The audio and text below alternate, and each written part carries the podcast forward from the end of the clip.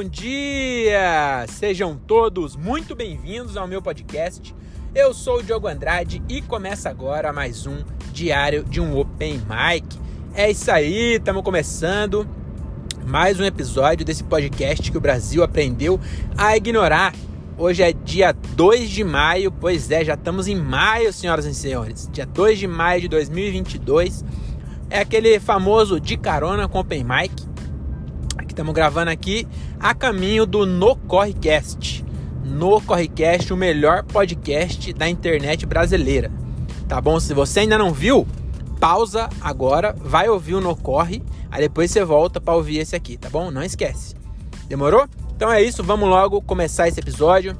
É, esse episódio aqui, é, eu ainda não postei os outros, eu tô bem atrasado, mas eu gravei todos de show aí para trás. E eu vou, provavelmente quando eu postar isso, já, já terei postado os outros. Vou postar uns 4, 5 de uma vez aí. E eu queria dizer que a, minha semana de aniversário da comédia, né? É, domingo passado eu fiz 4 anos que eu fiz meu primeiro show lá no Salam Aleikum. E foi uma semana bem atípica, cara. Eu, eu tive no corre na segunda, aí eu tive show terça, quarta e quinta e sexta. Terça, quarta, terça, quarta, quinta e sexta direto de show. E no sábado eu fiz um, um suspense aí, né? Porque eu queria contar depois se tivesse dado certo. E no fim das contas, aconteceu que eu subestimei a minha insignificância. Então eu tava me achando já, né? Comediante, quatro anos de comédia. Porra, sou o Diogo Stanhope brasileiro. Mas aí eu subestimei minha insignificância e aí aconteceu que eu nem fui ver os shows que eu ia ver. Que eu ia ver no. Agora eu posso contar.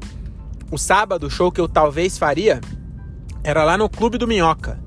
Né? E aí o que aconteceu, cara? Eu ia abrir. Eu. Tal, não ia abrir. Eu mandei mensagem pro Daniel Pax, que é o pastorzão. Gente boa demais esse maluco, cara. E aí eu já tinha feito show com ele em Campinas. Aí eu mandei mensagem para ele que ele ia fazer o solo pela primeira vez no Minhoca. Aí eu falei, porra, se desse pra abrir lá ia ser foda. Aí ele falou assim, mano, acho que não vai dar, porque já tem o Daniel Pinheiro, que inclusive fez com ele lá em Campinas também. É meio que ele apadrinhou o Daniel Pinheiro. O Daniel Pinheiro é muito gente boa também. E muito engraçado esse moleque, mano. E aí meio que ele apadrinhou assim. Que eles já faziam outros corre junto, ele é músico também, ele toca bateria, bateria pra caralho, já tocou na Casa, na Casa Branca. Esse maluco já tocou pro Obama. E aí ele ia fazer também. E aí tinha outro Daniel da casa que depois eu, eu descobri que era o Daniel Sartório. Que também é, é, é, é diretor da Minhocasine, né? Meu patrão. E aí ia ter os dois Daniel abrindo. Ele falou: Cara, como já tem dois, eu não sei se vai dar tempo. Mas cola lá que a gente pelo menos faz contato tal, né, mano? Aí eu falei: Não, demorou, vou sim. Isso foi umas duas semanas antes do show, né? Aí, no dia antes do show, aí que eu subestimei minha insignificância. Porque aí, duas semanas antes do show, aliás, no dia antes do show, eu mandei mensagem para ele falando assim: ô, é, precisa colocar o nome na lista, alguma coisa assim, né? Só pra lembrar ele que ele me chamou. Aí ele falou assim: mano, não sei como funciona. Aí eu falei pra ele: mano, mas e se eu for lá e for barrado? E aí ele não respondeu mais. E aí eu fiquei com receio, né? Porque já barraram o André lá no Minhoca. Aí eu falei, mano, vai que eu vou daqui até lá sem certeza de nada, vai que eu vou daqui até lá e chega lá não me deixa entrar. Eu ia ficar putaço. Aí eu tava já é, bem cansado de ter feito aí essa, essa maratona, né? Trampando e fazendo show à noite. Chegando em casa tardão todo dia. E no sábado, a Renata, minha namorada, ela foi tirar foto bem cedo lá no centro de São Paulo. Inclusive tá bem engraçado aí esse episódio que eu gravei sobre o show número 172. Eu gravei lá no centrão, lá dentro do carro. E aí ficou bem engraçado lá, depois vocês conferem. E aí é... eu tava só o pau da rabiola. Aí, mano, eu falei, quer saber? Que eu até troquei ideia com o André, né? Eu falei, mano, deixa eu fechar aqui que. Muito barulho. Aí eu falei pra ele, mano, eu vou ir. Aí ele falou assim: ah, mano, vai. E se não der pra você entrar no minhoca, você cola no solo do Luca Mendes, no acústico. Que aí dá pra você entrar, troca ideia com ele antes e já vai certo. Se não der certo lá, você vai lá. E aí, à tarde, o André me mandou mensagem falando: ó, o Gilbert vai colar no Bexiga, depois no My Fucking Comedy. Aliás, no Sampa, depois no My Funk, depois no Bexiga. Seria três shows pra assistir só, né? Só que tava só o pó, mano. Eu fui no mercado, eu falei com o André, eu tava no mercado. Eu tava com o olho pesado assim, ó, quase dormindo no mercado. Aí eu falei, quer saber, mano? Eu vou ficar em casa de boa. É, eu fiquei em casa de boa no sábado, né? Eu falei, aí eu, no domingo tinha aventura aqui no. em Jundiaí. Solo do Ventura, duas sessões no Politeama. Aí o Gilbert abria, eu falei, ah, vou lá colar pra ver o Ventura no domingo. Só que aí eu subestimei minha insignificância de novo. Porque eu não falei com ninguém da produção. Aí no, no domingo eu falei pro Gilbert, falou, será que dá pra me entrar com você, mano? Porque eu nunca colei lá, né? Aí ele falou, mano, troca ideia com o Lugão antes, que é a, da produção do Ventura, né? Aí eu mandei mensagem pro Lugão, aí o Lugão falou, mano, tá lotado e não tem mais nem cortesia. E aí eu não fui também ver o Ventura. Aí, mas foi bom, porque aí eu tive uma, um, um, uma tarde bem gostosa com a minha namorada. Fazia tempo que nós não, não ficava de boa assim. Aí eu comprei umas brejas e nós fez um piquenique lá perto de casa. E aí foi bem da hora, assim, nós ficou falando da vida, dos planos pro futuro. Então foi bem legal. Não, não me arrependi de não ter ido, não. Que aí, aí depois disso o, o, o Gilbert acabou mandando mensagem falando, ô, é, cola pra ver a segunda. Só que eu já tava bêbado, né, mano? Pra pegar a estrada bêbada é perigoso. Aí eu deixei quieto. Mas tive um domingo bem gostosinho. É... Bem gostoso, foi bem legal, assim. Então, no fim das contas, eu subestimei minha insignificância duas vezes. E aí, mas foi. O, o resultado final foi bem gostoso. É, e aí agora eu tô indo pro No Corre. E aconteceu um bagulho agora na padaria que eu queria contar pra vocês.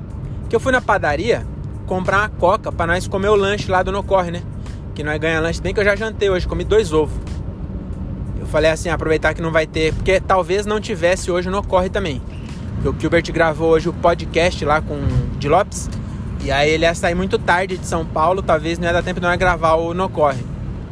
Aí eu falei, ah, então vou aproveitar e vou jantar no, na dieta, né?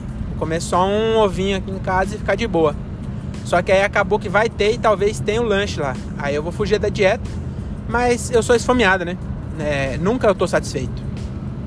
E aí o que eu queria contar é, eu passei na padaria agora pra pegar uma coca para levar lá pro, pra nós gravar o podcast. Aí a mulher tava repondo as coca da geladeira, as coca descartável, né? Na padaria. E tá 12,50 uma coca na padaria. Aí tava tudo quente. Eu falei, puta, levar quente, não vai dar tempo de gelar essa porra lá, mano. Aí eu olhei do lado, tinha retornável. E tava 7,50 a retornável. Só que é 7,50 você levando o casco, né? E eu não ando com casco de Coca-Cola no carro. Aí eu falei pra mulher, falei, quanto que é a Coca retornável sem o casco? Eu quero comprar o casco também. Aí ela falou, é 11 reais. Aí eu falei, e quem que compra então? Pensei comigo, né? Quem que compra descartável então? É 1,50 mais. A, a Coca retornável, ela é mais gostosa que a outra, porque o plástico é mais grosso. Ela segura mais o gás. Então a retornável é mais gostosa que a normal. E é mais barata, mesmo se você não tiver o casco. Então não faz sentido comprar a coca descartável. E aí eu pensei comigo, quem é o retardado que compra a descartável? E eu cheguei à conclusão que era eu mesmo, porque eu não ia nem pensar em pegar a descartável se a outra tivesse gelada. Eu não ia pensar no preço. Eu ia acabar pegando a outra descartável, que é mais ruim, e ia gerar lixo ainda. Que agora eu peguei, peguei essa aqui, o que, que eu vou fazer? Vou deixar ela no porta-mala do carro casco na semana que vem, quando eu for gravar, eu eu passo lá e pago 7,50 e eu já vou estar com o casco dessa. Entendeu? Então, tá aí, ó. Tô feliz que eu economizei um real e tô indo lá gravar. E inclusive, é, eu, lá no, no Correcast, eu também quero dar o spoiler aqui, mas já vai ter saído lá, né? Que eu já dei spoiler aqui uns episódios para trás da curiosidade que eu ia fazer lá, né? Ficou bem engraçado. Até inclusive eu postei o corte que eu fiz a curiosidade do, da semana passada e agora eu vou fazer de novo. E dessa vez a curiosidade vai ser o seguinte: você já parou para pensar que a relação entre neto e bisneto, entre a palavra né, neto e a palavra bisneto, ela não tem nada a ver com a relação entre as palavras coito e biscoito. Já parou para pensar nisso? Neto e bisneto tem uma relação. Porque o neto, ele é, é. O neto é pai do bisneto. Já parou pra pensar nisso? O neto é pai do bisneto. Mas o coito não tem nada a ver com biscoito. A menos que a sua irmã aceite fazer coito por um biscoito. aí vai ter relação. Mas fora disso, não tem nenhuma relação. Então deve ser bem difícil explicar para alguém que não fala português, porque você fala neto, bisneto, coito, biscoito. E aí você fala, mas não tem nada a ver uma coisa com a outra. Vai ficar confuso na cabeça da pessoa, né? Então essa vai ser a curiosidade de hoje. É, que mais eu quero falar? Quero falar, ah, eu quero falar que eu também fiquei triste de não ter conseguido ir pro Minhoca, porque mesmo que eu tivesse assistido, é, no dia 30, que foi o dia do solo lá do Daniel Pastorzão, foi também aniversário, além de ter sido aniversário do meu, do meu primeiro show, né, que foi domingo passado, no sábado mesmo, dia 30 de abril, foi aniversário do Clube do Minhoca. E eu estava lá no show 1. Você sabia?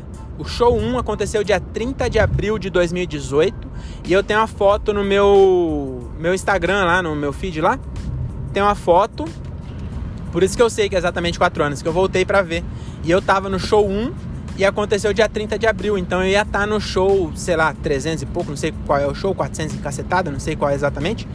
Mas eu estaria lá no aniversário, eu tava no primeiro e ia estar no último. E aí eu a minha insignificância não permitiu que eu estivesse lá, que inclusive é bem triste você parar a pensar, porque eu todo mês eu recebo um pix do Clube do Minhoca porque eu sou colaborador da revista e eu recebo para escrever na revista, não escrevo de graça.